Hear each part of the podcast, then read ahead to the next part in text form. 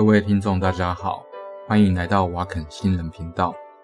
今天呢是二零二二年七月二十四日。那我有一阵子没有更新了，要先跟大家说抱歉。那主要的原因呢，是因为呃前一阵子我 COVID-19 确诊，确诊以后我的症状其实不能算严重啦，啊、就是喉咙痛。那不过比较要命的是吼，一直咳嗽，还有就是一开始的时候声音变得很沙哑。那声音沙哑哦，这件事情持续了快要呃三四个礼拜，然后可是到现在为止我还是在咳嗽。这真的是一个一个很麻烦的事情。嗯，以后有机会我再来跟大家解释一下这些问题，呃，到底算不算所谓的 Long COVID，或者是说，嗯，我们对 Long COVID 或者是其他呃 COVID-19 的一些 complication、一些并发症的一些理解啦。好，不过呢，呃，今天要讲的是另外一件事情。这件事情其实在呃，整个医药界跟学术界闹得非常的大。这件事情呢，是跟阿兹海默症有关，那算是一个丑闻吧。好，我想讲讲丑闻的话，说不定是流量密码，说不定大家会比较有兴趣一点。首先哈，我们要先知道，所谓的阿兹海默症是在一九零六年的时候发现的，当然是由阿兹海默。呃，这位德国的病理学家发现的，那他是在一个死亡的那个痴那个老人痴呆症的那个患者的大脑里面发现，他发现一些 plaque 一些斑块，还有一些呃蛋白质的沉淀物。那一直到一九八四年，哦，那有一个东西叫做阿米诺伊的贝塔就是或者我们缩写叫做 A 贝塔啊。那 A 贝塔被发现说它就是。这个沉积在阿兹海默症的病患大脑里面的一个主要蛋白质。那一直到一九九一年，我们就确定一件事，这已经过了七年。那对科学家来说，很明显，那 A 贝塔的这种沉积会引发神经元的一连串损伤跟功能的障碍，最后呢，造成老人痴呆。所以呢，如果你要预防老人痴呆或者停止老人痴呆的恶化的话，理论上你就应该，呃，要把 A 贝塔这个东西的沉积想办法让它停止。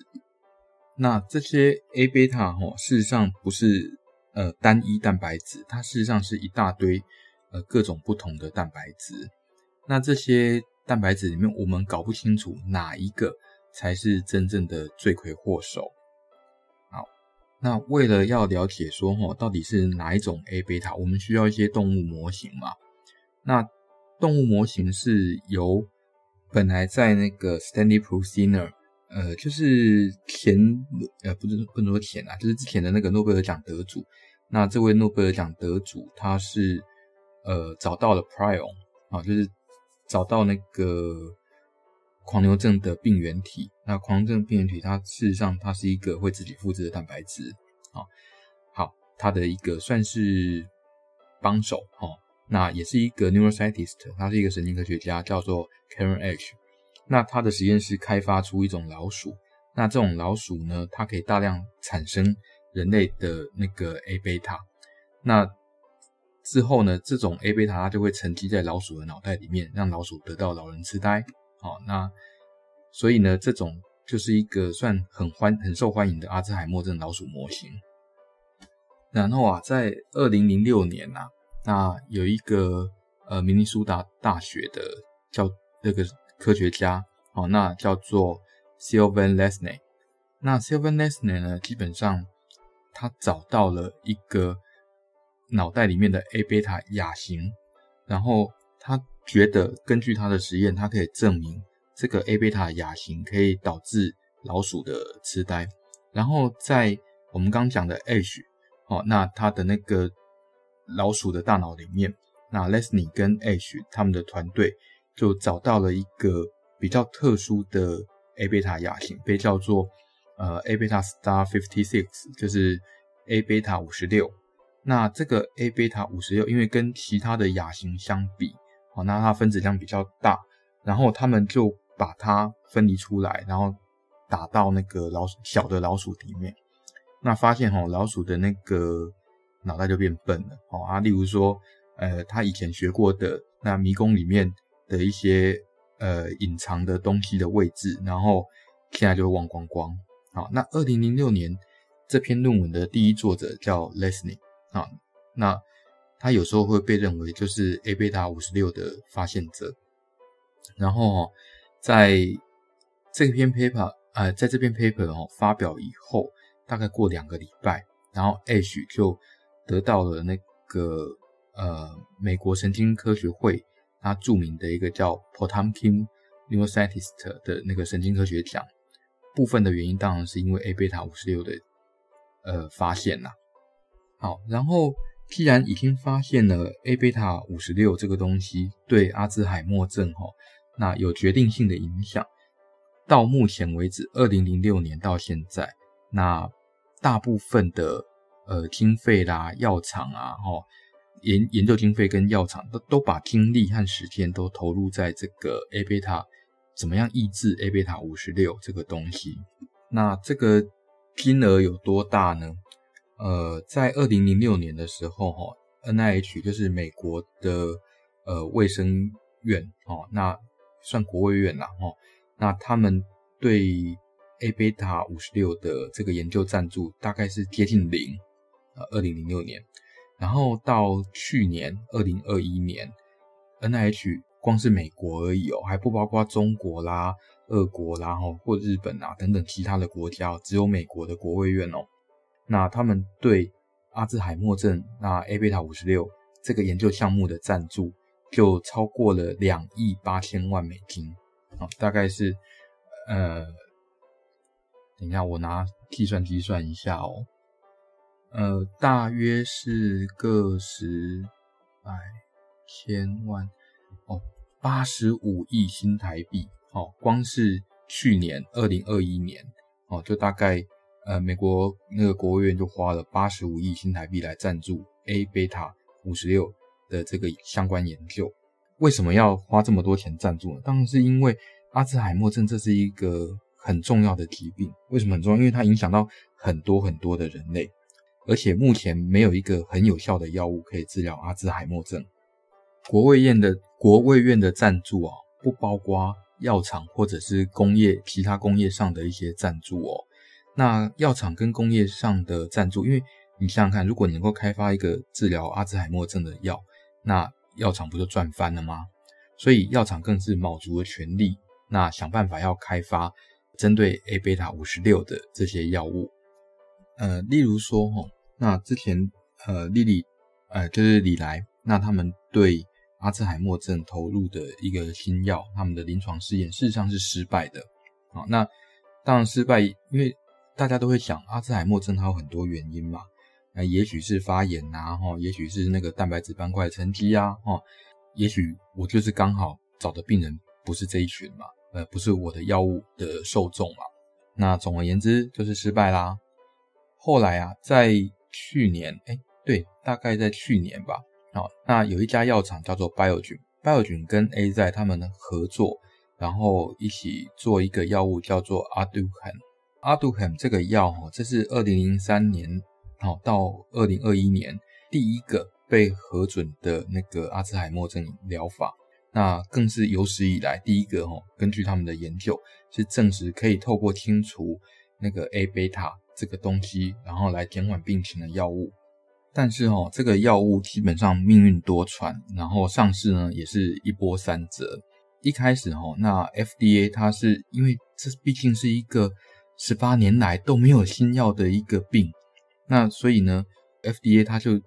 呃做一件事叫做加速作业核准。那所以呢，Biogen 跟 AZ 他们这个药事实上是呃得到一些优惠啦。哦，不过呢，美国的保险公司基本上不买账。哦，所以他对那个 Aduham 这个使用族群那做出限制。那为什么要这样子？主要是因为保险公司也是可以聘雇医疗人员嘛。那他们去解读这个研究报告，那他们觉得这研究报告好像告诉他们说，这个阿杜汉这个药，呃，效果并不好。对那个阿兹海默症的这个疗效，其实没有他宣称的这么好。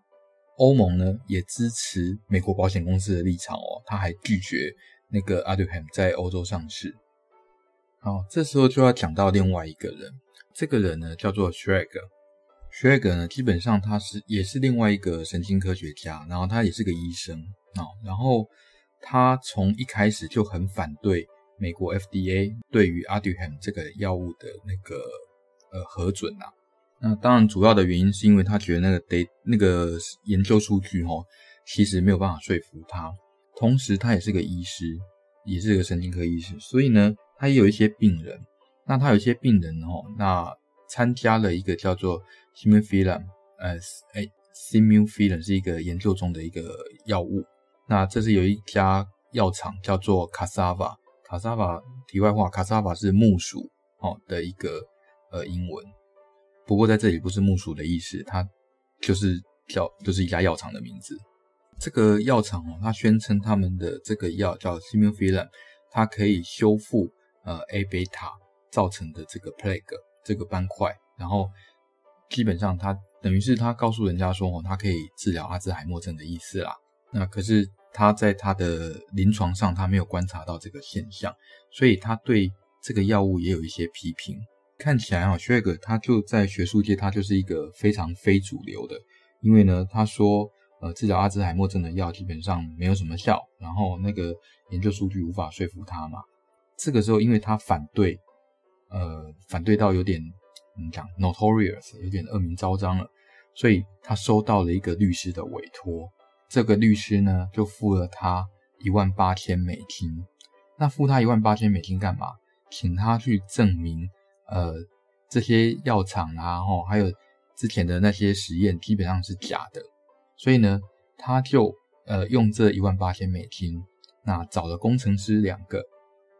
然后一一比对。呃，不能说一一啦，就是拿城市比对，好，那比对这些论文的这些图片等等，那最后发现啊，就是当初 Leslie H 跟 H，那他们两个的那个 A 贝塔五十六的发现的这个论文，那图片有可能是伪造的。那这下好啦，这篇 paper 基本上哦，它是一个呃，算是 keystone，就是它是一个呃。阿兹海默症的基石，因为它证明了，呃，A 贝塔五十六就是造成阿兹海默症的元凶。那所以我只要把 A 贝塔五十六干掉啊，或者不管用什么方法让它不会呃沉积的话，那基本上我就能够治疗阿兹海默症。那如果这个是假的呢？如果这是假的，那就代表说这十几年的那个青春啊，跟花在 A 贝塔五十六上面的钱，全部都打水漂了。其实还有一个还算严重的事情，就是说齁，这篇论文啊，那它有两千多篇引用，那这两千多篇引用的论文，很多都是跟他做类似的实验。那如果做出来是支持他们的假说，你会不会觉得这论文也许有一些问题呢？也就是说，这学术界啊，这个有两千多篇论文，那都是呃。支持他们当初老鼠就是 A 贝塔五十六这个东西是呃主要病原的东西，那也有可能是造假的，所以这个真的是一波未平一波又起。然后呃做 A 贝塔五十六的这些科学家基本上现在很多大概都出来了蛋。那我们再看看呃当初委托他做这件事情的律师为什么会这样做？事实上呢，这个律师啊，他也是受到他的委托人做的事情。因为呢，这个律师背后呢，有几个投资人，他放空了卡萨瓦的股票。那如果呢，只要能够证明卡萨瓦的新药有问题的话，那股票呢的股价就一定会下跌，然后这些投资人就能够从中获利。所以呢，这是历史上第一个哈资本主义打败科学的，也不能说打败科学啦，反正。在科学造假这件事情，那早晚都会被发现。只是这次被发现的动力是贪婪哦。那因为投资人可以因此赚大钱。事实上，他们付出的那一万八呃美金的话，我相信哈、哦，现在应该是赚翻了。我刚查了一下哦，它从今年年初的呃四十七块跌到现在的二十三块哦，所以等于是腰斩。那我相信空军应该是很开心。有了 Cassava 这次成功的放空案例啊，我相信未来哦这种呃调查研究造假的事件啊，可能不是由学界主导，那而是由金融界主导，所以以后可能就会看到一大堆这种类似的新闻，然后就是说啊，投资人啊，当然投资人他可能没有医疗专业啦，或者是说他没有看这些论文啊，或者看这些东西的能力，但是他们可以委托别人啊，他可以花钱像这次一样啊。找 Schreger 这种人啊，这种医师啊，然后他可以去调查说，吼，嗯，这些药物的基本的研究，或者是说这些药物的临床试验有没有造假？我想临床试验要造假是比较困难的，因为临床试验大部分都是药厂都已经先做好设计了，那所以这种东西数据造假根本就是拿石头搬自己的脚，所以药厂一般来说不会造假。不也难说啊，之前也发生过，呃，隐瞒数据。哦，这种事情，那总而言之啊，我觉得那过一阵子可能还会有很多的腥风血雨，而且这些腥风血雨啊，都是呃由金融界主导。但是啊，我觉得也不用那么担心啦，因为哈、哦、这些呃论文造假的事情，我觉得早晚都是要被发现的，早发现比晚发现好。那。如果早点发现的话，至少我们不会把青春啊，或者是呃金钱啊投入在这些你觉得有希望的研究。事实上，这些希望都是假的。那早点把这些泡泡戳破，其实对人生比较好，而且对病人也比较好。那至于 Leslie 呢？Leslie 到目前为止都还没有回应，就是造假论文的那个。呃，我也不知道能不能算主谋，说不定他可以说他是手下的人造假嘛，对不对？然后，呃，至于 Schreger，Schreger 他倒是没有说他论文，呃，就是 Leslie 他们的论文造假，他的说法叫做呃误植哦。那他自己的说法是说，哦，